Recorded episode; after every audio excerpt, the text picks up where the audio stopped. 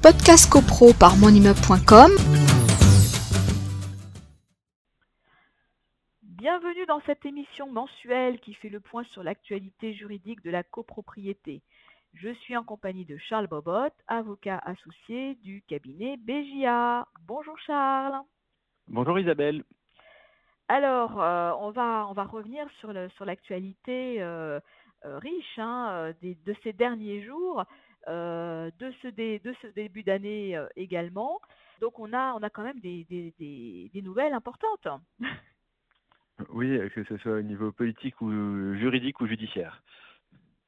Alors, on, commence par lesquels les, Peut-être le, notre nouveau ministre délégué au logement oui, ben, en effet, ce, ministre euh, Guillaume Casparian, qu'on connaissait déjà euh, comme un homme euh, pragmatique aux côtés des professionnels et des propriétaires, puisqu'il avait été l'homme de la loi contre le squat et pour faciliter les procédures en recouvrement de loyers et expulsion.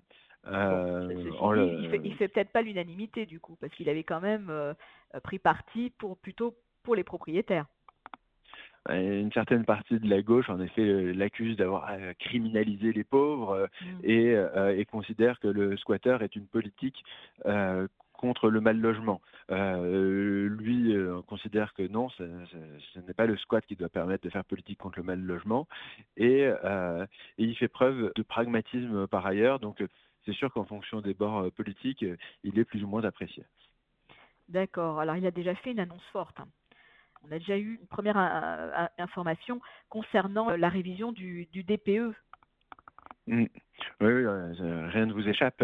cette, révision qui permettrait de faire sortir 140 000 logements sur les petites surfaces a été considérée comme à nouveau un point de vue assez réaliste pour éviter la pénurie de logements qui, qui frappe en même temps que la crise de la construction. Donc ça, c'était une demande forte des, syndicats, des, diagnostiqueurs, qui avaient déjà euh, euh, alerté sur, sur, cette problématique des petites surfaces.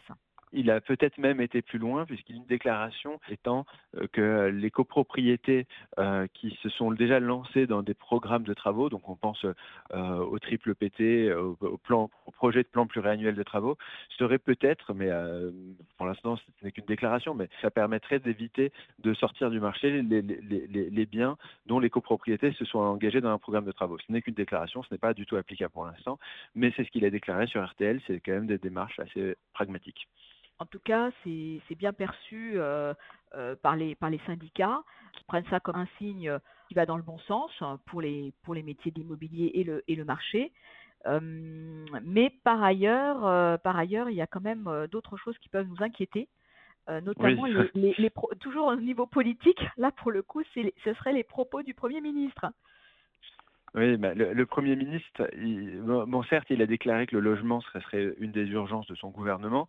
Donc, euh, dans son, euh, dans son discours de politique intérieure, ça, c'est un élément qui est rassurant. Euh, toutefois, il a déclaré, et ça, ça a surpris tout le monde, qu'il fallait déverrouiller certaines professions, comme les syndics de copropriété. Le, alors là, le, sujet est... vaste et puis, et puis le, mot, le mot déverrouiller il, peut, s'interpréter de, peut-être de différentes façons. Mais est-ce que ça veut dire déréglementer? Est-ce que ça veut dire euh, euh, ouvrir tous les ouvrir tous les accès? On ne sait pas trop quoi. Bah, c'est le contraire de ce qui s'est passé pendant les 30 dernières années où on a euh, eu de cesse de renforcer pour la protection du public, pour la moralisation euh, du métier et pour les enjeux de politique publique euh, de rénovation énergétique et de lutte contre les copropriétés dégradées. Donc on a de cesse d'augmenter le niveau de formation initiale, de formation continue, de mmh garantie financière pour protéger contre les, détournements de maniement des fonds.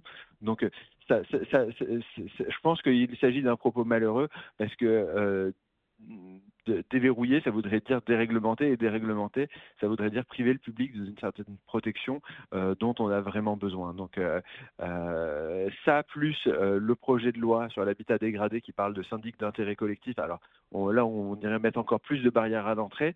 donc il y a un problème de cohérence en réalité, en même temps comme on dit. Alors on en, est où justement dans, dans, ce projet de loi qui, qui, doit également mettre en place aussi l'emprunt collectif hein, pour, les, pour les copropriétés. On, est, on en est à quelle étape L'Assemblée nationale, elle a voté le projet qui a été adopté avec 126 voix. Et en février, le Sénat se prononcera. Donc l'encre du projet n'est pas encore sèche, mais on a un certain nombre de mesures qui concernent la copropriété, même de la copropriété qui n'est pas dégradée. Hein, c'est les fameux amendements. Il y a eu plus de 300 amendements, euh, dont certains ont été retenus en première lecture. Euh, il y a le sujet de l'emprunt collectif, il y a le sujet du mandataire ad hoc, de l'administrateur provisoire, qui font euh, et du syndic d'intérêt collectif, qui font vraiment beaucoup débat. Donc c'est donc pour l'instant c'est à suivre. Donc on, c'est à suivre. Euh, pour en dire quand même quelques mots, euh, l'emprunt collectif, c'est un besoin pour faire face au mur du financement lié à la rénovation énergétique et aux copropriétés dégradées. Aujourd'hui, on a un emprunt collectif à adhésion individuelle qui est proposé par euh, seulement deux acteurs. Ils le font très bien, mais vu le besoin de massification de rénovation énergétique, il y a cette idée d'avoir un projet qui facilite l'emprunt collectif euh, qui serait sans adhésion individuelle, donc qui serait voté à la même majorité que les travaux. Euh, ça pose des questions parce que les copropriétaires, ils ont besoin d'argent, donc ils se retournent vers le syndic, le syndic se retourne vers euh, les banques, les banques se retournent vers l'assurance, les assurances retournent vers la caution, et, donc un peu vers l'État. parce que si on a des copropriétaires qui sont en situation d'impayé, est-ce qu'on va avoir quand même un syndicat qui a une majorité suffisante? Parce que dans le, dans le dispositif qui est prévu, c'est euh, qui, euh, c'est le silence vaut acceptation d'un crédit, ce qui est quand même très lourd euh, si jamais on est sur des copropriétés un peu fragilisées. Donc on accepte par défaut, et si on n'accepte pas, ou si on ne veut pas rentrer dans, ce, dans cet emprunt, il faut, il faut se signaler. C'est ça? Et, le, et, le, reste des charges doit être payé dans les six mois. Donc, voilà, et, pour le coup, il faut avancer les sous. Hein. Et là, on a un délai assez, assez, assez, limité pour le, pour le faire. Euh, après, bon, si on, veut faire machine arrière et que finalement on n'a pas, on n'a pas eu les fonds euh, suffisants, bah ça, ça c'est compliqué aussi. Euh et, en fait, c'est toute la machinerie euh, pour le, qui transforme le syndic en établissement, quoi, en, en, en, emprunteur, quoi, parce que il y aura en plus des deux fonds qu'on a déjà, il y aurait un fonds pour les, le, le, crédit et sur des durées de 15 ans, 20 ans, le syndic tous les mois appellerait des fonds qui seraient des remboursements d'échéances de crédit. Donc, quid aussi euh, du TAEG, quid des questions du remboursement anticipé, du taux d'usure, beaucoup de questions et c'est pour ça que ce projet il est discuté âprement euh, par les associations et syndicats professionnels. D'accord. Alors, euh, alors là, on a, aussi une petite enquête qui a été menée par une de nos confrères journalistes, hein, Anne-Sandrine Digi-Olamo, dans les, dans ondes de Limo. Et, donc, c'est intéressant parce que elle, est, allée un peu fouiller dans les, statuts de, de l'association des, responsables de, de, copropriété, hein, l'association l'ARC, ARC qu'on connaît bien. Et il y a quand même des choses qui se passent au niveau de, la direction, au niveau de la présidence. Euh, et donc, on, voit qu'il euh, y a aussi certains, certaines, alors parce que c'était un regroupement d'associations hein, sur toute la France, et on, se, rend compte aussi que certaines, euh, certaines entités ont quitté le, l'arc pour mettre en place en fait un nouveau regroupement. Enfin bon, c'est un peu compliqué, mais bon, peut-être que, que Charles, vous allez nous expliquer ça plus clairement que moi. non, non, mais c'est déjà bien amorcé. Mais, euh, mais, en effet, l'ARC, l'association des responsables de copropriétaires, des copropriétaires qui, euh, euh, qui a un prisme, certains diront consumériste, d'autres diront anti-syndic, à travers. Bah, c'est une association militante, hein, clairement militante, de défense du copropriétaire. Donc ça veut dire à dénoncer tous les abus qu'il pourrait y avoir. oui, mais les abus, les, les, abus sont dénoncés sur le site internet sans contradictoire, sans juge. Il n'y a pas de droit de réponse. Ça, ressemble peu ou prou à du balance ton syndic. Euh, sans, euh, les droits de réponse sont possibles, mais très difficiles apparemment à mettre en œuvre. Euh, le sujet, c'est que cette association, c'est en fait une fédération d'associations et c'est ça, c'est un, regroupement, hein, c'est ça, c'est une fédération sur, sur, euh, toute la France. Hein. Donc il y, a des, il y a des entités un petit peu. Un petit Exactement, il y a des arcs régionales. et, l'enquête qui a été menée par Anne-Sandrine Di Girolamo, qui est vraiment intéressante et j'invite tous les auditeurs à, la lire, c'est de voir les, les sujets, puisque l'arc critique la gestion par les syndics, et ben là c'est un peu elle-même qui se fait critiquer concernant son organisation, sa gestion ces dissensions entre le, siège et, les, arcs régionales, entre euh, certains observateurs comme Meir qui serait peut-être le nom du président de l'association avec un, anagramme. Euh, donc voilà, il y, a vraiment une enquête assez poussée qui a été euh, proposée et qui intéressera les lecteurs pour avoir un peu plus d'objectivité sur ce que disait, sur la parole de cette association. Oui, enfin bon, ça, on, suit déjà cette association de près et, on sait que les gestionnaires de copro sont très attentifs aussi aux propos de cette association à, leur égard. Euh, alors, qu'est-ce qu'on a d'autre comme, euh, nouveauté? Bah, On a aussi un, article hein, qui a été publié dans le site euh, du cabinet, je crois. Monsieur Paul Bocher, qui, euh, qui parle euh, des, des, pièces nécessaires à la procédure de recouvrement des charges de copropriété. Très intéressant ça. Surtout, euh, surtout dans le contexte où, euh, où les, avec le projet de loi sur, les la, sur la dégradation, euh, le, une copropriété qui a plus de 25% d'impayés serait obligée de, désigner un mandataire ad hoc et à défaut un administrateur provisoire. Si l'administrateur provisoire est désigné, le syndic devrait supporter les honoraires de cet administrateur provisoire, ce qui viendrait euh, selon Olivier Savard, à, à, une présomption de culpabilité. En tout cas, euh, on voit bien que euh, c'est une forme d'entorse au principe de réparation intégrale, puisque le, syndic se voit porter la responsabilité d'un impayé de copropriété dont il n'est pas forcément l'auteur. C'est ce qui est inscrit dans, dans, cette loi de, de, réforme. c'est le deuxième aspect qui est très critiqué. Deuxième aspect très critiqué mm. pour, sur, le, sur la loi de l'habitat dégradé. Voilà. Hein, Mais ce qui nous amène en amont à nous poser quand même la, à nous poser la question de comment bien gérer un recouvrement de charges, puisque l'argent c'est le nerf de la guerre depuis mmh. Cicéron. Et là-dessus, Paul Baucher indique avec euh, précision euh, quelles sont euh, les démarches pour mener à bien un recouvrement de charges maîtrisé, mmh. avec toute la technicité de la justification de la créance, de la qualité du propriétaire et des différentes pièces à présenter selon quelle manière. donc vraiment un éclairage intéressant. En tout cas, l'éclairage de l'avocat. Exactement, du cabinet d'avocat. Du cabinet d'avocat, parce qu'il peut y avoir l'éclairage, l'éclairage plutôt euh, euh, comptable, euh, de prise mm. en charge dans, les écritures, etc. Mais là, c'est vraiment un éclairage d'accompagnement par un avocat.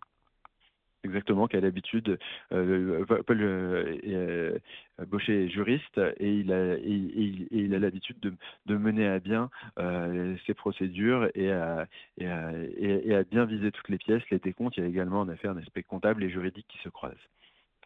Alors, juste avant d'en venir peut-être à, à, quelques jurisprudences, il y a eu aussi un, un, petit communiqué là sur les, chiffres, les derniers chiffres de, des subventions ma prime rénov.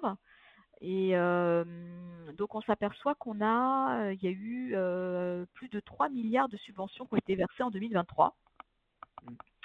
Alors est-ce que c'est suffisant? Est-ce que c'est en augmentation? Qu'est-ce qu'on peut, qu'est-ce qu'on peut en dire? Alors là, j'ai pas les, petites, les, chiffres de finances publiques euh, euh, qui permettent de répondre à cette question pour savoir si c'est suffisant, mais en tout cas, c'est en augmentation. Le, mur du financement ne peut se reposer sur les sur les, aides MaPrime Rénov, puisque il y a un reste à charge. C'est bien pour ça qu'on a en parallèle le sujet de l'emprunt collectif qui est, qui est mis sur le devant. Mais en revanche, il y a une vraie progression et aussi un objectif pour le nouveau ministre du Logement de faciliter euh, la mise en œuvre, puisque euh, autant euh, ça a été largement répandu sur le, logement social ou l'habitation en, en monopropriété, mais sur, sur la copropriété, il y a un fléchage qui est nécessaire pour que ces aides soient véritablement attribuées aux copropriétés. Voilà, donc là on nous dit qu'il y a eu la rénovation de plus de 620 000 logements en 2023. Donc bon, c'est quand même intéressant, surtout qu'on on, doit inciter à tout prix à la rénovation énergétique des, logements en France. Donc mmh. c'est un levier important ben, et un soutien en tout cas aux, ménages français.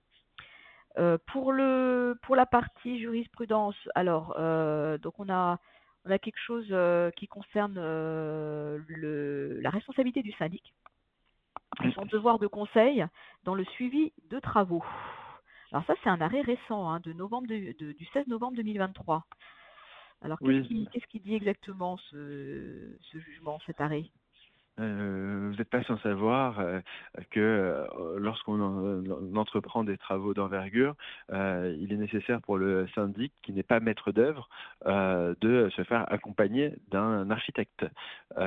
et à défaut, euh, sa responsabilité euh, peut être engagée. Alors beaucoup de copropriétés veulent faire l'économie hein, d'un architecte.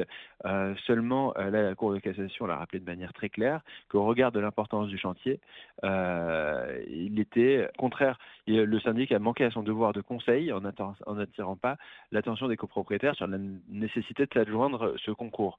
Euh, donc euh, la recommandation du cabinet, euh, c'est qu'il est possible quand on a des travaux qui sont indissociables de prévoir dans une seule résolution à la fois le vote des travaux et la désignation d'un architecte, de manière à ce que véritablement il n'y ait pas d'autre choix pour les copropriétaires euh, de voter ces travaux avec un architecte, parce que voter ces travaux sans architecte, des travaux d'envergure, eh bien c'est un risque de responsabilité civile, tant pour le syndic que aussi euh, des problèmes pour le syndicat des copropriétaires. Oui, ceci dit, c'est un, devoir de conseil, mais euh, le syndic ne peut pas imposer la mission Donc, mmh. Dans ce cas-là, franchement, il y a, d'aller vers des très gros travaux sans architecte, le syndic peut aussi démissionner. Hein, c'est ça. il, engage sa responsabilité, il peut, refuser de prendre. Il peut refuser et, puis quelque part, bon après, il y a une discussion, hein, mais c'est-à-dire que on, dit que dans une résolution, c'est une résolution un objet, mais on peut prévoir dans une résolution Mmh plusieurs objets si ces objets sont indissociables. Et il y, a des, il y a des arrêts qui permettent de prévoir dans une seule résolution euh, à la fois le vote des travaux et la désignation de l'architecte, tel que la copropriété, si elle ne veut pas de désignation d'architecte, elle refuse dans ce cas-là les travaux, puisque le syndic ne pouvant pas euh, être le maître d'œuvre, euh, eh bien dans ce cas-là, dans cette résolution-là, il prévoira que les travaux, c'est à prendre ou à laisser avec architecte. Ça c'est important parce que si on fait deux résolutions, on peut voter les travaux, mais pas la, mais pas la mission de l'architecte. Et du coup, On, euh, est bancal. Ah hein, euh, de, là, le syndic sera contraint de suivre les travaux et de prendre ce rôle d'architecte et euh, sans, être couvert et en prenant une responsabilité pour un sujet sur lequel il n'est pas couvert et il n'a pas mission. Exactement. donc un, arrêt très important. Et euh, ensuite, on a aussi euh, une décision là, du, 30, euh, du 30 novembre 2023 sur la mise en place d'un syndicat secondaire avec une contestation. Que s'est-il passé au cours de cette Assemblée générale spéciale? Alors, il faut revenir à la genèse. En fait, pour créer un syndicat secondaire, c'est d'abord ce dernier qui se constitue lors d'une assemblée générale spéciale pour, euh, pour prévoir euh, la création du syndicat euh, secondaire. donc, cette résolution ayant été attaquée concernant la suppression du syndicat secondaire. Euh, la question, c'était de savoir est-ce qu'il fallait convoquer le, dans la procédure judiciaire le syndicat principal. Et la Cour de cassation a dit que non, ce n'était pas nécessaire parce que c'est une forme de parallélisme des formes et des procédures. Si le syndicat euh, secondaire est le seul à se constituer euh, pour sa création, eh bien, il en, il en, va de même pour sa dissolution. D'accord. Donc donc c'était euh, c'était voilà c'était de, dissoudre quelque part ce syndicat secondaire et donc il y a eu une contestation parce que euh, ben voilà il, on s'est posé la question. Il n'avait pas, participé à la procédure donc euh, donc c'est c'est procédural comme arrêt mais c'est important dans les conséquences. Il y a un arrêt majeur dont on, va parler, c'est toujours le meilleur pour la fin. Exactement. c'est surtout qu'on on approche des Jeux Olympiques oui. et que le sujet des locations saisonnières ah. va battre son plein. c'est l'arrêt du 25 janvier 2024 donc euh, tout à fait récent. Euh, euh, qui, fait couler beaucoup d'encre et les commentateurs s'opposent puisque la Cour d'appel de Chambéry a jugé que l'activité de location saisonnière sans prestation de services accessoires de type pareil hôtellerie, eh bien, n'était pas une activité de nature commerciale. D'accord. Euh, et alors, vous allez me dire, oui, mais quelle est la conséquence? Ben, Si c'est une activité qui, est, qui, est, considérée comme commerciale dans une résidence euh, d'habitation, à une destination d'habitation, eh bien, euh, dans ce cas-là, c'est une activité interdite et on peut obtenir sous astreinte euh, la cessation de cette activité. Euh, alors là-dessus, certains vont dire que la Cour de cassation elle a posé des nouveaux critères. À mon sens, il faut être prudent puisque seuls les juges du fond se prononcent sur le caractère commercial ou non de l'activité.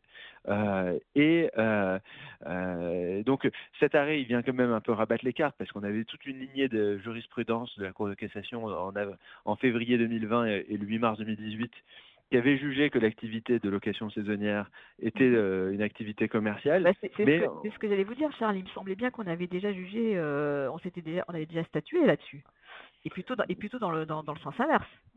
Exactement. Euh, et, donc là, ça vient un peu rabattre les, les, cartes.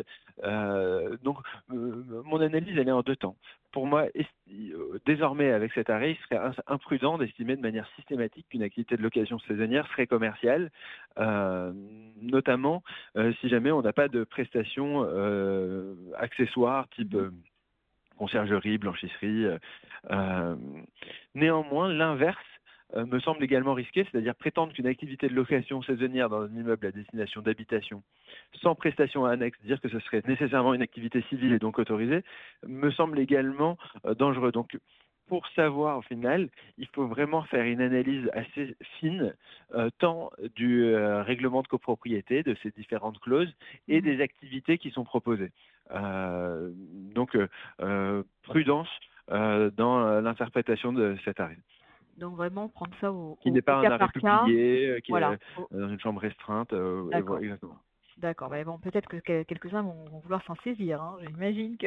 Naturellement, naturellement, euh, ce, serait de bonne guerre dans cette période qui arrive. Bon, bah, on va peut-être conclure, Charles. je crois qu'on a, on a, on a passé en revue toute l'actualité du, mois, du mois et de, de, de, ce début de mois de, enfin, du mois de janvier, de ce début de mois de février. Euh, on va se retrouver euh, maintenant au mois de, mois de mars. Mhm. Et euh, bon, voilà, une, actualité du cabinet ou quelque chose à ajouter pour conclure? Euh, on s'intéressera euh, le, mois prochain à la loi qui sera peut-être votée sur la rénovation euh, de l'habitat dégradé ou en tout cas dans lequel les débats auront bien avancé auprès du Sénat. Donc mhm. ce sera un focus intéressant. et concernant le cabinet, eh bien, on a eu le plaisir d'accueillir Anne-Marie Masson et l'ensemble de son équipe qui ont rejoint le cabinet BJA et qui viennent renforcer le niveau de service que nous pouvons proposer à notre clientèle. D'accord. Toujours aussi orienté droit de l'immobilier euh, avec des spécialités ou euh... Droit de l'immobilier, copropriété, euh, beau et construction. Eh ben c'est parfait. Ben, on lui souhaite la bienvenue avec son équipe. bon bah merci Charles. On, se dit à, bientôt et et puis bon bah voilà. Maintenant il faut digérer tout ça hein, et suivre bien sûr. Euh, bah, ce, qui, ce qui va se passer dans les, dans les jours et, et semaines à venir. À bientôt. À bientôt. Bonne fin de journée. Merci. Au revoir. Podcast CoPro par monimmeuble.com